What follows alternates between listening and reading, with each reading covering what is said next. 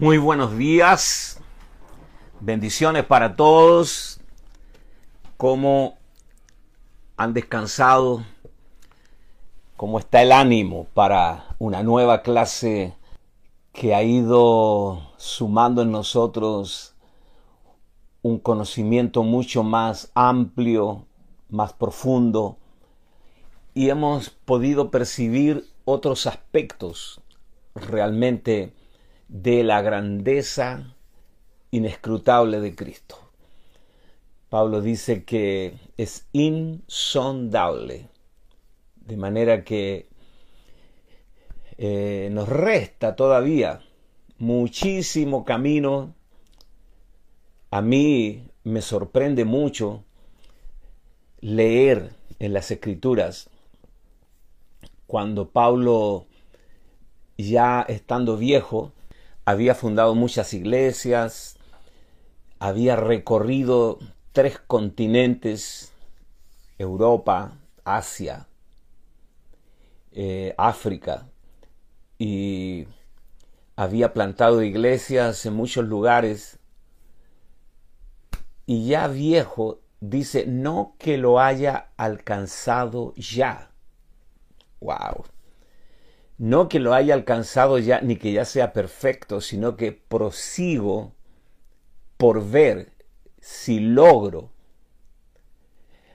prosigo por ver si logro asir o alcanzar aquello para lo cual yo fui alcanzado por Cristo Jesús.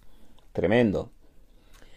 Pablo eh, evidentemente estaba escribiendo esto desde una prisión, conocía muchas cárceles romanas, eh, recluido en una, eh, le llamaban mazmorras, las mazmorras eh, eran cuevas prácticamente infrahumanas, y ahí estaban los presos, y Pablo estaba ahí como uno de ellos, y en esa condición tan deplorable, Pablo dice, no, que lo haya alcanzado ya ni que ya sea perfecto, sino que prosigo para ver si logro asir aquello para lo cual yo también fui asido por Cristo Jesús. Yo fui asido, alcanzado por Cristo para alcanzar, dice Pablo. Alcanzado para alcanzar aquello para lo cual yo fui alcanzado y alcanzar qué? Alcanzar a Cristo. Es bueno recordar esta mañana que ah, hay un Cristo completamente gratuito. Ese Cristo que se nos habla acerca de la gracia que se dio enteramente para nosotros y por nosotros, pero hay un Cristo que debemos ganar. Y Pablo lo dice sin pelos en la lengua. Pablo dice, para ganar a Cristo y ser hallado en Él, no teniendo mi propia justicia, que es por la ley, para ganar a Cristo. ¿Cuál es la diferencia o este enorme abismo entre el Cristo gratuito, el Cristo de gracia, el que se regala, el que se ofrece a ti prácticamente. Qué humildad, qué acto de humildad enorme que Él venga a nosotros y se ofrezca. Pero hay un Cristo que tú debes alcanzar. Ese es otro nivel. Es un Cristo que debe ser conquistado para poder explorar lo mejor, lo mejor de Él hay un maná público que Israel recogía todos los días de lunes a viernes y hay un maná escondido en el arca. Eh, y, y, el libro de Apocalipsis dice al que venciere, al que venciere, y segmenta ahí al que venciere y, hace acepción de personas. Al que venciere le daré a comer del maná escondido. Ese es otro nivel. las revelaciones profundas de Cristo, eh, qué cosa tremenda que podamos nosotros eh, llegar al nivel del Cristo ganado, ¿no? no es que haya algún mérito para nosotros, por cierto. Él produce en nosotros el querer como el hacer por su buena voluntad. Pero tal vez sería más fácil entender esto del Cristo gratis y el Cristo que debemos ganar eh, si pensamos en el matrimonio. Hay un marido gratis, señora. Hay una esposa gratis, caballero. Sí, la, la mujer que tienes al lado, que duerme contigo, que te cocina o trabaja afuera, hoy día, eh, hoy decir te cocina ya estigmatiza a las mujeres y el feminismo se levanta, ¡ah! pero eh, lo, pongo como ejemplo. Es la que se encarga de los hijos, esa es la mujer gratis, pero lo mejor, lo mejor de tu mujer, tú debes ganarlo. Cada día con actos de amor, con pequeñas sorpresas, con abrazos. Por ahí leí un libro que decía que los matrimonios deben tocarse y acariciarse por lo menos unas 12 veces al día. creo, que todos nos quedamos, creo que todos nos quedamos cortos este, unas no sé quién sacó esa cuenta, la verdad, pero, pero no está mal. Eh, tocarse, acariciarse durante el día para que en la noche tengas una, una expresión, no sé cómo definirlo, para que no se ruboricen, para que aquella noche tengas una noche placentera. Eh, esa, es la, esa es la esposa que tú debes ganar ese es el marido que tú debes ganar. Entonces hay un marido gratis y un marido que hay que ganar. Y nosotros estamos acá cada mañana, cada mañana, caminando este camino revelacional para entender cómo ganar lo mejor de Cristo en nosotros. Esta mañana, ya que estamos en, en esta serie, digamos, de las cosas que el Señor está recobrando en este tiempo profético, escatológico, vamos a hablar acerca de recobrar la oración persistente o la oración continua. Recobrando la oración continua. Por favor, si toma apuntes, anote allí ese título que es como la clave de sol de la partitura. Eso determina lo que vamos a hablar, recobrando la oración continua. Pablo dice orando en todo tiempo, con toda oración y súplica en el Espíritu, con acciones de gracias. Orad siempre y no desmayar. Y para eso nos vamos a valer de esta parábola magisterial y esta parábola magistral que Jesús contó con respecto a la necesidad de orar siempre y no desmayar. Vamos a ir a Lucas capítulo 18, verso 1 al 8. Este es un estilo de vida que debe comenzar a debe comenzar a encontrar una realidad en nosotros.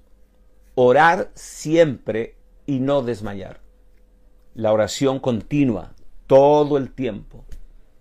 Todo el tiempo corriendo a los brazos del Señor, como un niño que corre ante cualquier, eh, ante cualquier señal de peligro, corre a los brazos de su madre, corre a los brazos de su padre y cuando ya se encuentra en los brazos de su padre, eh, instantáneamente los niños son muy especiales, instantáneamente cesan las lágrimas, cesan los suspiros y, y, el niño encuentra la paz en los brazos de su madre, de su padre. Ese es un efecto mediático de la oración. Eso es lo primero que experimentamos en la oración. El sentir mientras oramos que estamos en los brazos de papá, del Abba, Abba Padre, y que eh, eso lo deberíamos hacer en toda circunstancia, absolutamente. Muy bien, Lucas 18, verso 1 al 8. También les refirió una parábola sobre la necesidad de orar siempre y no desmayar. Orar siempre y no desmayar. No salir maltrechos mientras oramos. Diciendo, había en una ciudad un juez que ni temía a Dios ni respetaba a hombre había también en aquella ciudad una viuda, la cual venía a él diciendo, hazme justicia de mi adversario. Y él no quiso por algún tiempo. Pero después de esto dijo dentro de sí, aunque ni temo a Dios, ni tengo respeto a hombre, sin embargo, porque esta viuda me es molesta, le haré justicia no sea que viniendo de continuo me agote la paciencia. Y dijo el Señor, oíd lo que dijo el juez injusto. Ni temo a Dios, ni respeto a hombre, pero porque esta viuda me es molesta, está viniendo de continuo, le haré justicia. y el Señor dijo, oíd lo que dijo el juez injusto. Pregunta, ¿y acaso Dios no hará justicia a sus escogidos que claman a Él día y noche? ¿Se tardará en responderles? Os digo que pronto les hará justicia. Y aquí viene el tema escatológico. Pero cuando venga el Hijo del Hombre, hallará fe en la tierra. Pero cuando venga el Hijo del Hombre en su segunda venida, cuando retorne, cuando Él venga a buscar a su iglesia, ya hablamos de esos dos tiempos, el arrebatamiento y la venida visible. No volveremos allí pero solo, eh, eh, eh, digamos, encerramos todo esto en la frase del Señor. Pero cuando venga el Hijo del Hombre, hallará fe en la tierra, hallará esta clase de fe en la tierra, dice el griego. Cuando venga el Hijo del Hombre, hallará esta clase de fe en la tierra en la tierra que tú y yo vivimos ahora. Mm. ¿Qué clase de fe? Jesús se está refiriendo a qué clase de fe. La palabra dice es mega pistis, mega pistis, gran fe, a esta clase de fe. Y la palabra que usa el Señor ahí es pistis, o pisteu, que significa literalmente, escucha bien esta mañana, esto puede cambiar el enfoque de tu vida. Dice, eh, pistis significa literalmente estar parado, fíjate en esto, estar parado sobre algo sólido, firme, que te hace estar seguro. Eh, haz un ejercicio simple cuando vayas a algún lugar. Te ofrecen una silla y tú lo primero que haces es apoyarte con tus pompis, como dicen, para ver si la silla te va a sostener o no. Este es un simple ejercicio de fe. Y una vez que tú sientes que la silla es sólida o la ves, la, que, la ves que la silla es sólida, tú te sientas tranquilo y no tienes ninguna duda que te va a sostener y no te va a caer de espalda para atrás haciendo el ridículo. Eso es pistis, es fe, eh, tener la convicción interior que tú estás parado sobre algo sólido. Ahora yo pregunto, ¿tú crees que en este tiempo de tanta confusión, de tanto temor, de tanta zozobra en todas las áreas económicas, salud, alquiler de casas, cómo comprar los alimentos, los medicamentos. Ayer fui a una farmacia eh, para comprar eh, algunos medicamentos y, tuve que hacer una fila afuera de la farmacia con distancia, distancia física, y 10 personas, mientras la farmacia adentro estaba con gente. Entonces había un, guardia bien gordo, me llamó la atención, bien gordo con, con, un, con una mascarilla. Eh, el hombre hacía su trabajo, ¿no? Y, y hacía pasar a la gente cuando algunos salían y así, un reciclaje. Todo, todo está así, complicado. Hay que sacar permiso para salir, en fin. Entonces, en este tiempo, qué importante es tener esta clase de fe. La oración continua. Recobrar. Dios quiere recobrar en nosotros este estilo de vida, de llevar todas nuestras cargas. Si hablamos del beneficio inmediato de la oración, llevar todas nuestras cargas al Señor pedirle todo al Señor. Hasta ahora dice, nada habéis pedido en mi nombre. Pedid para que vuestro gozo sea cumplido. Pidan, no se eximan, aprendan, como dijo una vez una, me causó mucha gracia, dijo una mujer, todos vivimos a las costillas de Dios. Aquí en Chile vivir a las costillas de alguien es como vivir como casi como un parásito, ¿no? Como alguien que no hace nada, pero que la otra persona le da comida, le da ropa, lo mantiene, le da hasta para los vicios. ¿eh? Eh, eso es vivir a las costillas de alguien. Eh, entonces e, esa mujer dijo, todos, todos nosotros vivimos a las costillas de Dios. Y a Dios le encanta que sea así. A Dios le gusta que vivamos a las costillas de Él. Él lo anhela, eso le pone feliz, porque Él es nuestro Padre. Y Él nos ve a nosotros, a todos como sus, sus hijos pequeñitos. Él nos ama. Entonces, esta mujer y la parábola que cuenta el Señor es un cuadro, un escenario donde están algunos actores, todos los elementos eh, que el Señor consideró necesario para explicar la necesidad en la venida del Señor. Otra vez, la necesidad en el tiempo inmediato a la venida del Señor, previo preliminar a la venida del Señor. Él concluye esta parábola diciendo, cuando venga el Hijo del Hombre, él, venga, el Hijo del Hombre hallará esta clase de fe en la tierra.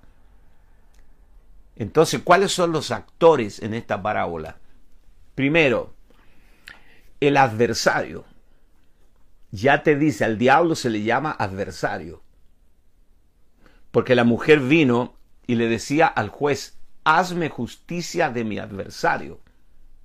Adversario es el que adversa, se opone, quiere destruirte, te amenaza, te intimida, se acerca a tu cara y sientes el fétido olor de su aliento y te habla. Te dice, te voy a destruir, de esta no vas a salir. Ese es un adversario. Y la mujer tenía un caso con este tipo siniestro Jesús lo toma primero el adversario. Segundo, el juez. Este juez que es, era la única autoridad en aquella ciudad pero era un, juez perverso, indolente, duro. Eh, no tenía piedad. Dice que había un juez injusto, que no temía a Dios. Por ahí partimos ya describiendo el carácter de este juez.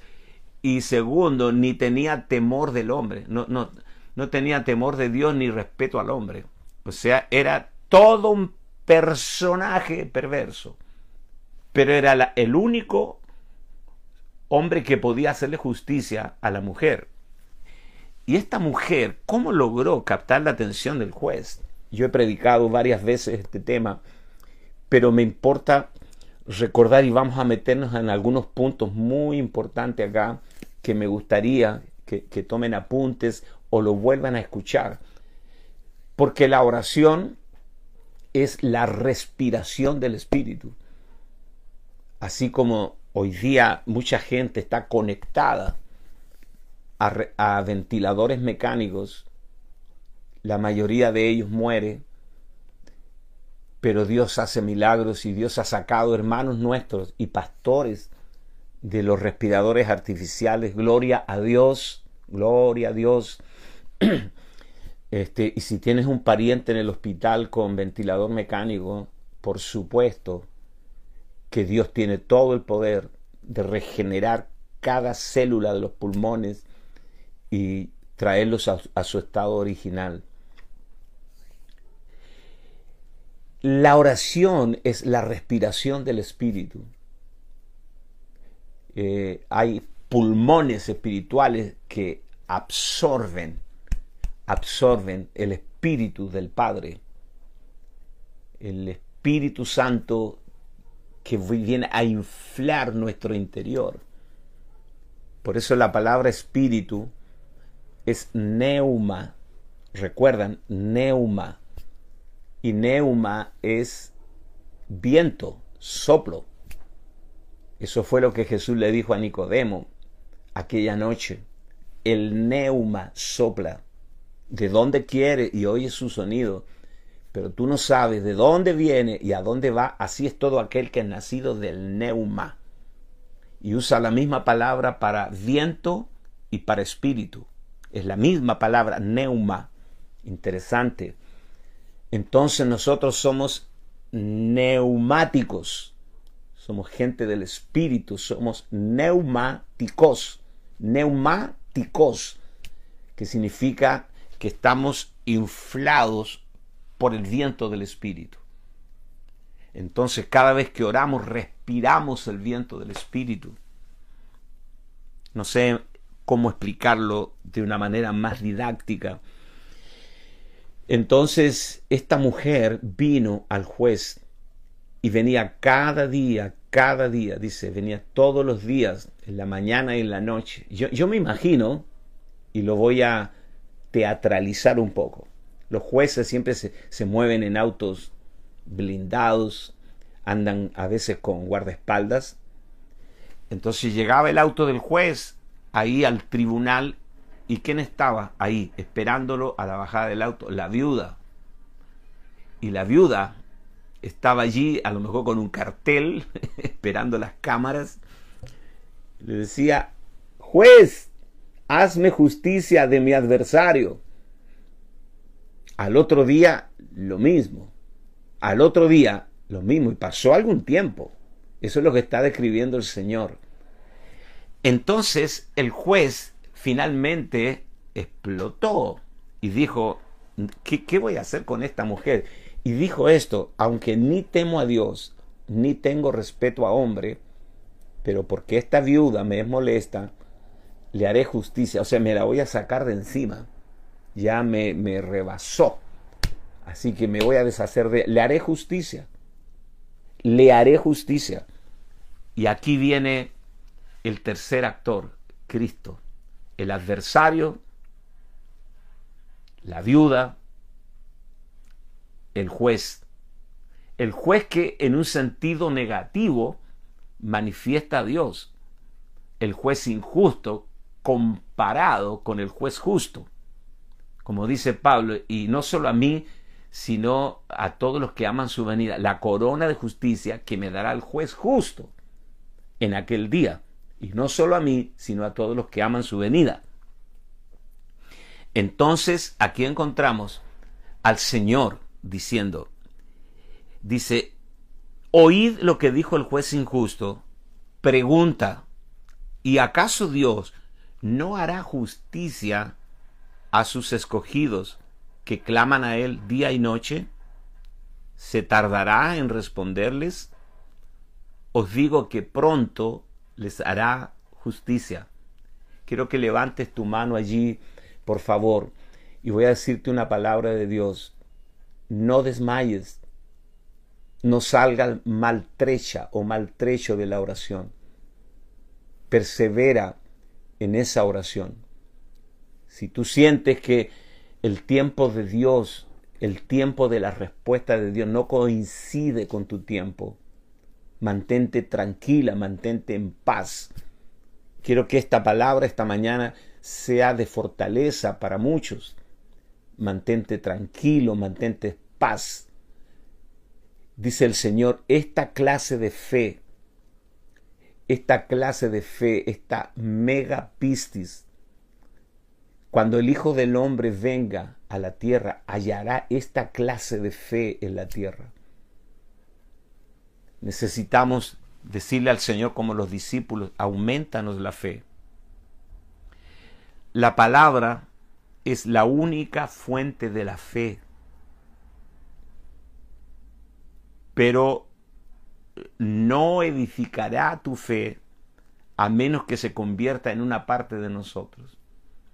La mujer agendaba ir al tribunal.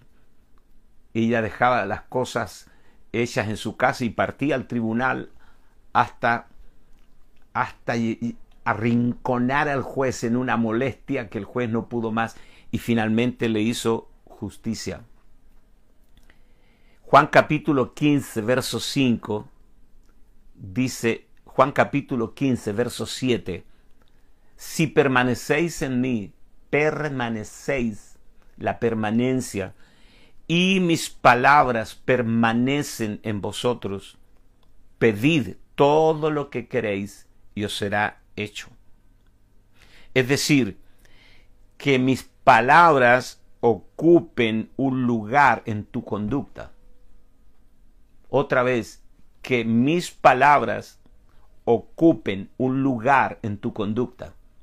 No solo hablar, sino si permanecéis en mí y mis palabras permanecen en vosotros, pedid todo lo que queráis y os será hecho.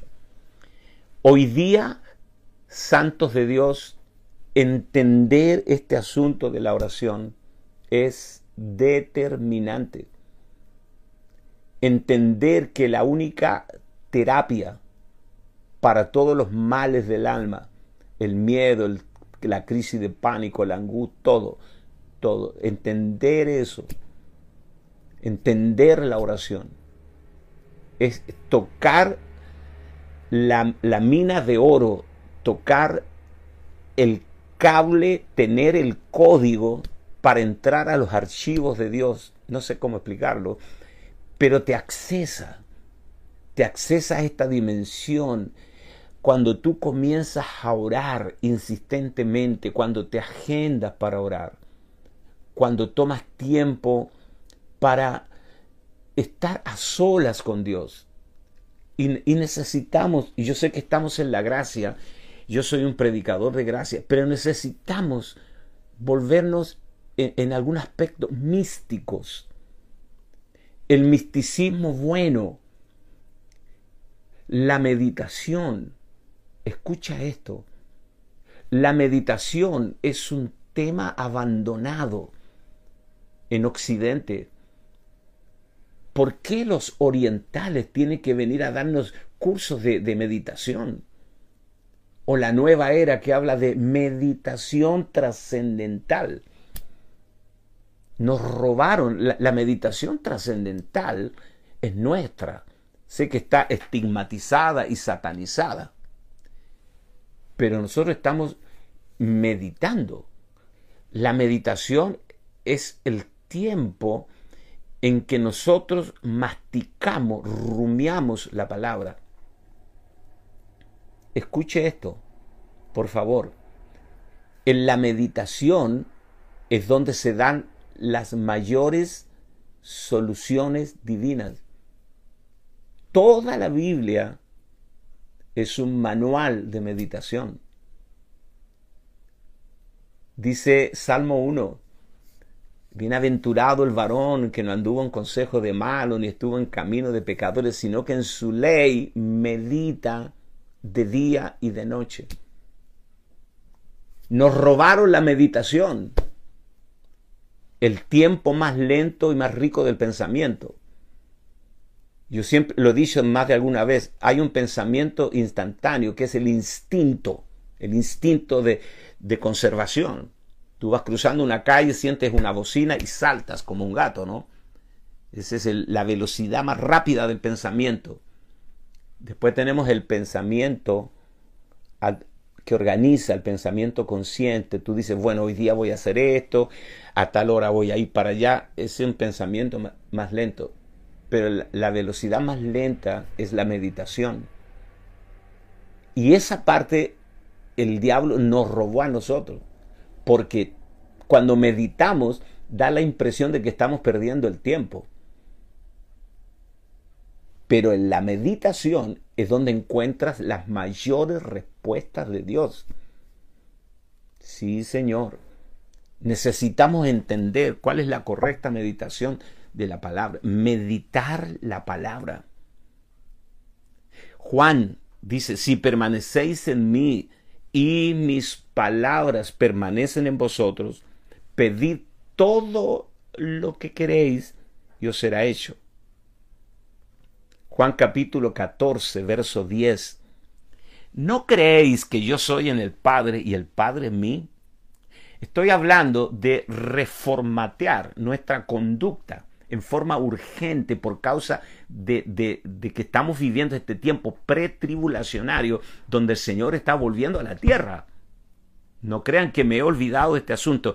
Hay una reingeniería, si me permiten usar ese término, hay una reingeniería de nuestro vivir diario. Hay un cambio de prioridad, cambia el centro de gravedad. Hoy día orar, tomar tiempo para orar, no es en absoluto pérdida de tiempo. Porque parece que la gente activa o activista, que viven haciendo cosas y cosas y cosas, todo el día como Marta en Betania, parece que son mucho más productivos que una persona que toma tiempo para meditar y para orar y para leer la escritura. Pero, a ver, voy a decirlo matemáticamente, cinco minutos de oración pueden resolver el problema, un problema que te llevaría un mes resolverlo. Ese es el potencial, el poder insuperable de aprender a orar. El Señor en esta parábola nos está pegando una cachetada así, en frío, le refirió una parábola de la, necesidad de orar antes de la venida del Señor, la necesidad de orar siempre y no desmayar. Eh, Juan 14, 10. ¿No creéis que yo soy en el Padre y el Padre en mí? Las palabras que yo os hablo, no las hablo por mi propia cuenta, sino que el Padre que mora en mí, Él hace las obras. Juan capítulo 12, verso 49. Porque yo no he hablado por mi propia cuenta, el Padre que mora, el Padre que me envió, Él me dio mandamiento de lo que he de decir y de lo que he de hablar. Judas capítulo 1, verso 20 pero vosotros, amados, edificándonos, aquí dice edificándoos, este es el, el español antiguo, ¿no? El castellano. Pero vosotros, amados, edificándoos sobre vuestra santísima fe, orando en el Espíritu Santo. Edificando sobre vuestra santísima fe, orando en el Espíritu. Jesús nunca sintió la necesidad de tener fe. Él es la fuente de la fe. Él es el autor y consumador de la fe. Jesús operó en una fe inconsciente. Él, nunca tuvo el problema nuestro. Decir, Señor, aumentanos la fe. Uy, ¿cómo lo hago ahora, Señor? Necesito fe para que suceda el milagro. Jesús no tenía ese problema. Jesús tenía una fe que podía yo llamar una fe inconsciente. Él operaba en fe. Gálatas 2.20 dice, y lo que ahora vivo en la carne, lo vivo en la fe del Hijo. ¿Eh? E, el Hijo operaba en esa fe, de la cual era él es el mismo autor. la fe del Hijo de Dios, no fe en el Hijo, sino la fe del Hijo. Cambia la figura. Entonces, la fe, escuchen esto por favor, la fe edifica, la fe se, se edifica en nuestro interior por nuestro actuar, acciones correspondientes a la fe, apoyados en la palabra. La fe tiene dos testimonios, y lo he dicho, y no tengo problema de repetirlo. La fe tiene dos testimonios. La confesión de fe, hablar fe, y segundo, las acciones correspondientes a la fe. Por ejemplo, de, esta clase de fe que está hablando el Señor. Pues la mujer se levantaba todos los días por fe para ir al tribunal y se sentaba largo rato en las escalinatas de mármol del tribunal y le, agregaría, le agregaría un adjetivo en las, en las frías escalinatas de mármol del tribunal esperando que apareciera el juez. Esa es la clase de fe que el Señor quiere recobrar en nosotros y es la fe que Él quiere provocar en nosotros. Entonces la fe se edifica en nuestro interior por nuestro actuar apoyado en la palabra, por nuestro actuar apoyado en la palabra. La fe se convierte en un activo inconsciente. Yo de tantos años de estar permeado por la palabra, me doy cuenta que antes oraba por muchas cosas y hoy día simplemente las doy por hecho. Y un día me sentí mal y digo, Señor, ¿por qué yo no estoy orando por estas cosas? Y el Señor me dijo, porque ya fueron insertadas, integradas en tu ADN espiritual. Tú ya sabes. Entonces, Pablo uh, caminó el camino de la fe, la fe del novato, pero llegó a un momento cuando él dijo, porque yo sé en quién he creído.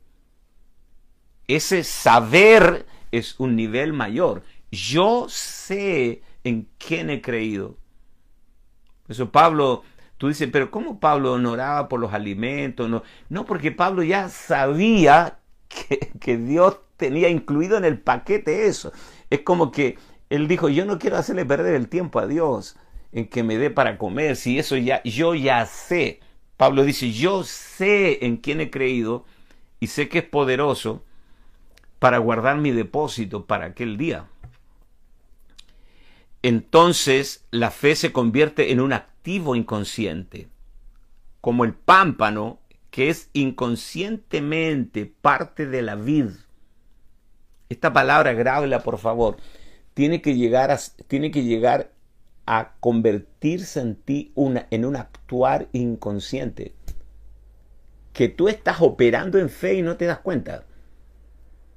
Porque ya las cosas viejas están pasando.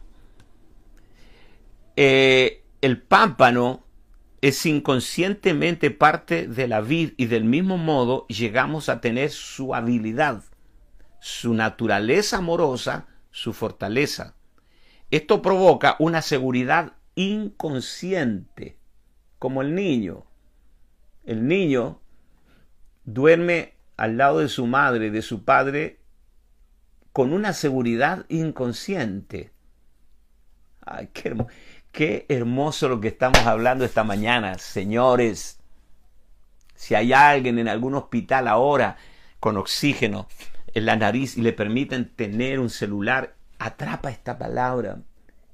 Que los próximos días en ese hospital sean días de gloria, días de un conocimiento pleno, pleno, pleno del Hijo de Dios. Porque siempre lo digo, si el único milagro que recibiste es la sanidad, pero no ganaste más de Cristo, no ganaste nada, absolutamente.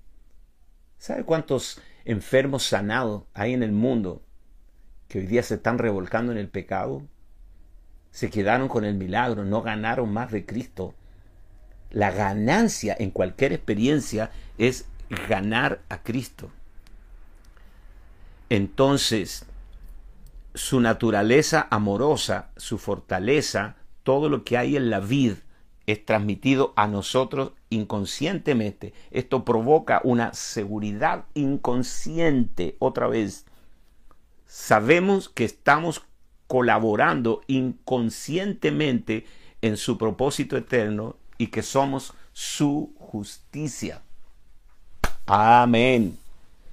Ahora, ¿cuál es el nexo entre la oración y la palabra?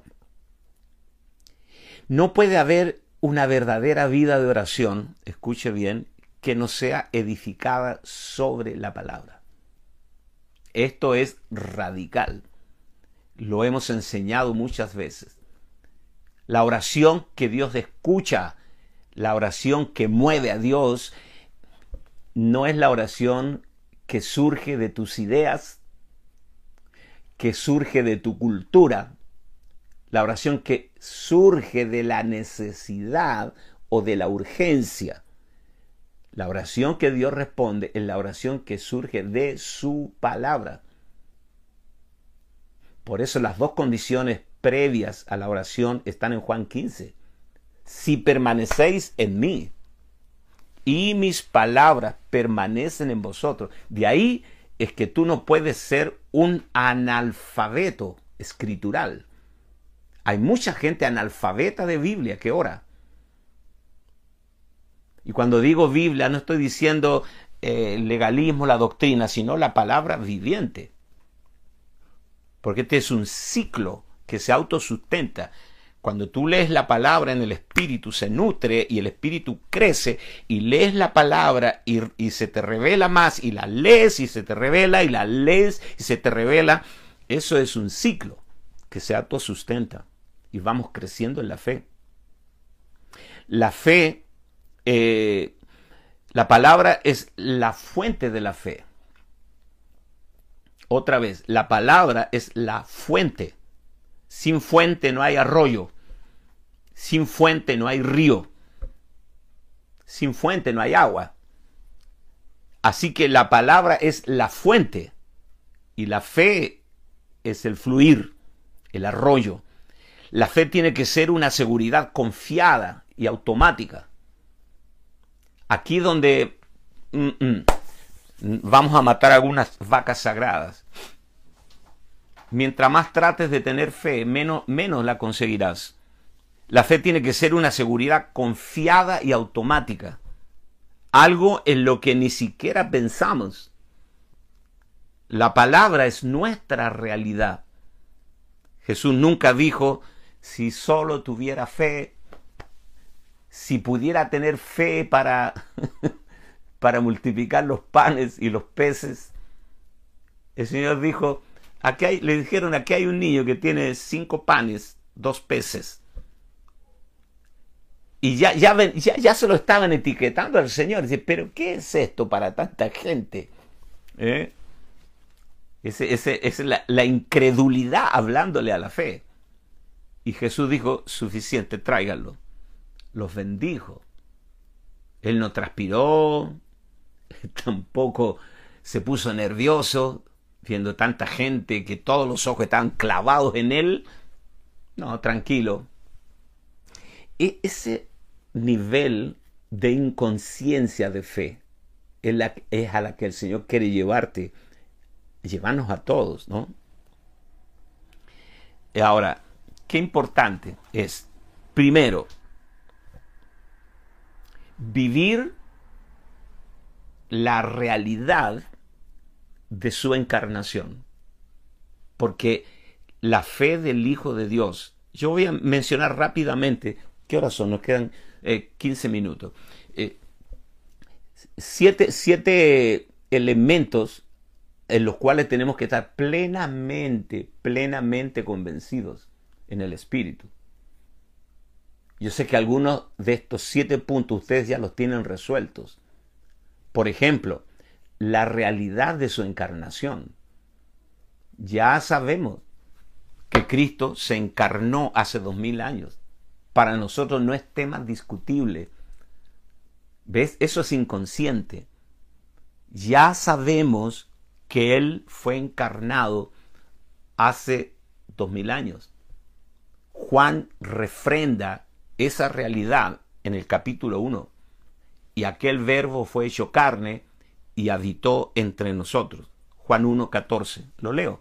Y aquel verbo fue hecho carne y habitó entre nosotros y vimos su gloria, gloria como la del unigénito del Padre, lleno de gracia y de verdad.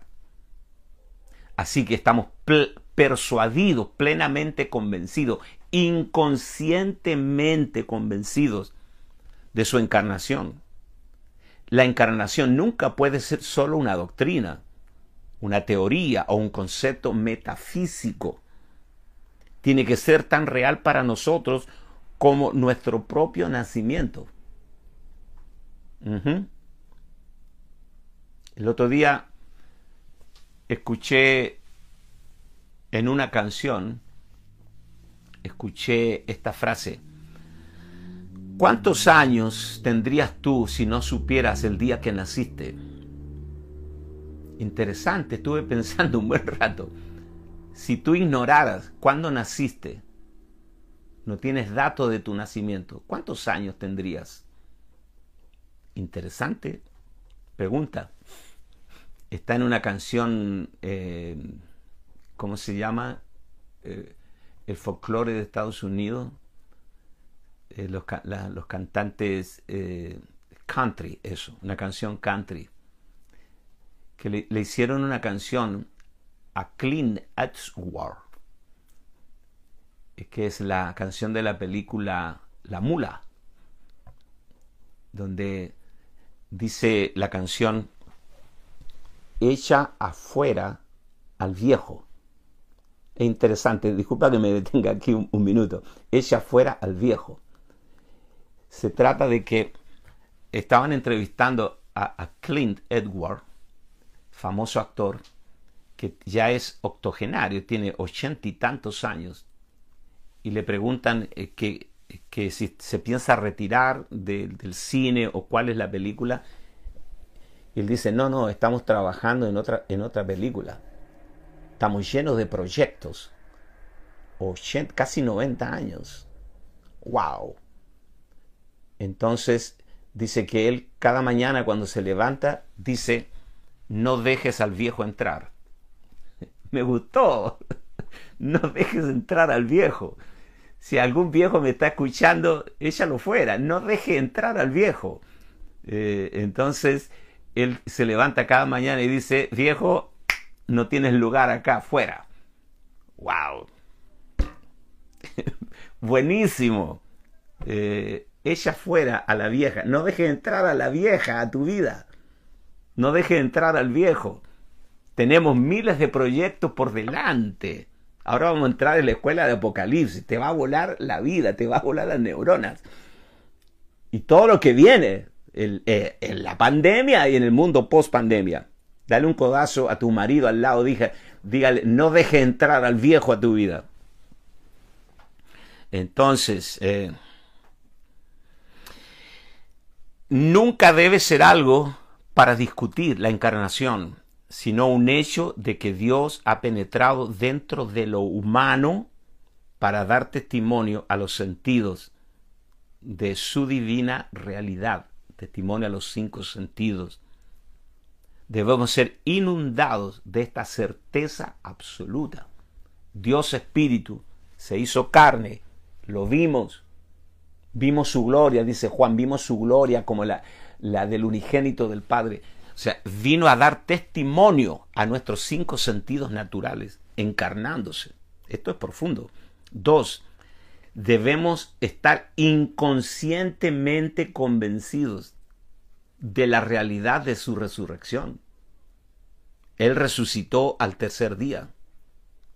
Todos admiramos lo extraordinario de su ministerio terrenal. Se han escrito libros, se han hecho películas, canciones, se ha predicado desde millones de púlpitos la el, el ministerio terrenal de Cristo. Pero ¿fue realmente Jesús levantado de entre los muertos? ¿Estaba muerto realmente o solo fue un desmayo? Cuando Jesús bajó de la cruz, Arimatea, José de Arimatea lo sepultó. Los discípulos no creían que él había resucitado. María y las mujeres fueron las primeras en enterarse y tampoco estaban tan convencidas. Ellas pensaban que era el hortelano. Y bueno, se dudó de la, de la resurrección de Cristo. Y me voy a saltar acá esto, pero nosotros estamos absolutamente persuadidos y convencidos de que el Señor venció la muerte. Se levantó al tercer día, suelto los dolores de la muerte, y estuvo 40 días predicando acerca del reino de Dios. Y finalmente fue ascendido al cielo en una nube. Eso es una realidad absoluta para nosotros. Ningún cristiano va a discutir eso. Esa es, es la, la fe inconsciente. Tercer punto, la realidad de su redención. La realidad de su redención. Estamos inconscientemente convencidos de que fuimos redimidos. La redención tiene que ser parte de la vida diaria y no solo un concepto teológico. Colosenses capítulo 1, versos 13 y 14 el cual nos ha librado de la potestad de las tinieblas y trasladado al reino de su amado Hijo, en quien tenemos redención. Una verdad maciza, contundente. Yo soy redimido, tú también. Tenemos redención por su sangre y perdón de pecados. De manera que todas estas cosas son como el edificio de la fe si todo eso para nosotros es una realidad absoluta, nos faltan los últimos eslabones donde debemos con esa misma fe inconsciente creer en la provisión diaria, en la sanidad, en que Él está a nuestro cuidado y nos protege y que somos parte del propósito eterno de Dios. Número cuatro, estamos inconscientemente convencidos de la realidad de nuestra, de nuestra nueva creación, la nueva criatura. ¿Cuántas situaciones hemos encontrado para la nueva creación? Fíjate, perdón de pecados, conversión, religión, unirse a la iglesia, pero en realidad somos nueva creación, hijos engendrados a quienes Él impartió su naturaleza divina, una nueva especie sobre los cuales Satanás no tiene dominio. Amén. Somos gente rara. Somos una nueva especie habitando sobre la tierra, rodeado de gente natural que no ha nacido de nuevo, que tenemos una nueva naturaleza y somos nueva criatura y que tenemos los recursos de papá a nuestra disposición. Esa es la inconsciente convicción de que somos nueva creación. Número 5. La inconsciente convicción de la realidad y el poder del nombre de Jesús. Nombre sobre todo nombre. Este es el más grande don que se nos dio derecho y tenemos el derecho para emplear su nombre. Jesús dijo, vayan en mi nombre, dígale, dígale, a esos patanes que van en mi nombre. Echen fuera demonios en mi nombre. Díganle al mundo que yo los mandé a ustedes. No tengan problemas, usen mi nombre. Les doy poder legal para que usen mi nombre. Juan 15, 16. No me elegisteis vosotros a mí, sino que yo os elegí a vosotros y os he puesto para que vayáis y llevéis frutos y vuestro fruto permanezca, para que todo lo que pidiereis al Padre en mi nombre, Él os lo dé. Esta es la consumación, porque una cosa es que yo le hable a un demonio y le diga en el nombre de Jesús, sal fuera, o que le hable al cáncer, al coronavirus, a la enfermedad. En, en el nombre de Jesús estoy autorizado para usar el nombre de Jesús. Pero otra cosa es que yo vaya al Padre, al Padre eterno de su Hijo eterno, y le diga, Padre, en el nombre de tu Hijo, Jesús. ¡Wow! Esto cambia. Fíjate el nivel de legalidad que tenemos para llegar allá. Este es como una carta con poder notarial. Jesús dijo frente a la tumba de Lázaro, Padre, te doy gracias porque siempre me oyes y eso también garantiza nuestras peticiones. Juan 14, versos 13 y 14, y si todo lo que pidieres al Padre en mi nombre, Él lo hará, Él lo dará. Todo lo que pidieres al Padre en mi nombre lo haré para que el Padre sea glorificado en el Hijo. Si algo pidieres en mi nombre, ojo, dile que baje mi nombre, yo lo haré.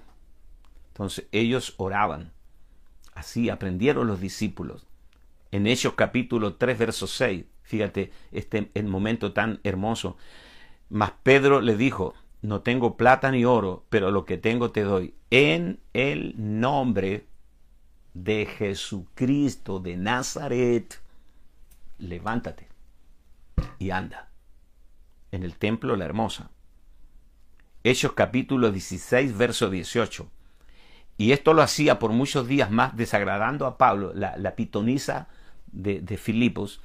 Este se volvió y le dijo al espíritu, te mando al demonio en el nombre de Jesucristo, que salgas de ella y salió en aquella misma hora. Tiene que ser tan normal para nosotros usar el nombre del Señor. Por eso no debemos tomar el nombre del Señor en vano para asuntos oficiales, para asuntos de milagros, de romper ambientes. El nombre del Señor. La secta realidad inconsciente para nosotros. La realidad del Espíritu que mora en nosotros. Él mora en nosotros, Él vive en nosotros. Pablo dice en Gálatas 1, agradó a Dios que me escogió del vientre de mi madre revelar a su Hijo en mí, para que yo lo predicase a los gentiles. Juan 14, 17. El Espíritu de verdad, el cual el mundo no puede recibir porque no le ve ni le conoce, pero vosotros le conocéis porque mora con vosotros y estará en vosotros. Mora en vosotros y estará en vosotros. Mora con vosotros y estará en vosotros. Con vosotros, ahora mientras yo estoy aquí, dice el Señor, mientras no soy llevado a la cruz, mora con vosotros, pero estará en vosotros. Primera de Juan, capítulo 4, verso 4 Hijitos, vosotros sois de Dios y la habéis vencido, porque mayor es el que está en vosotros que el que está en el mundo. Mayor es el que está en vosotros que el que está en el mundo. Filipenses 2.15, 2.13, porque Dios es el que en vosotros produce así el querer como el hacer por su buena voluntad. Y finalmente, termino. Punto 7. Espero que todos hayamos sido sacudidos por el Señor esta mañana y bendecidos grandemente. La justicia de Dios estamos inconscientemente convencidos de la realidad de su justicia. Segunda de Corintios capítulo 2, no, segunda de Corintios capítulo 5, verso 21, al que no conoció pecado, por nosotros lo hizo pecado, para que nosotros fuésemos hechos justicia de Dios en él. Oh, qué cosa tremenda. Para que nosotros fuésemos hechos justicia de Dios en él. Romanos capítulo 3, verso 26, con la mira de manifestar en este tiempo su justicia a fin de que Él sea el justo y el que justifica al que es de la fe de Jesús. Y finalmente, Primera de Corintios capítulo 1, verso 30. Mas por él estáis vosotros en Cristo Jesús, el cual nos ha sido hecho por Dios sabiduría, justificación, santificación y redención. Cristo, justicia nuestra. Hay una justicia posicional. Somos declarados justos. Y hay una justicia disposicional.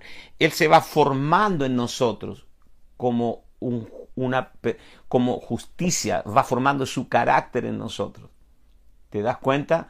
Creyó Abraham a Dios y le fue contado por justicia. Esa es una justicia posicional.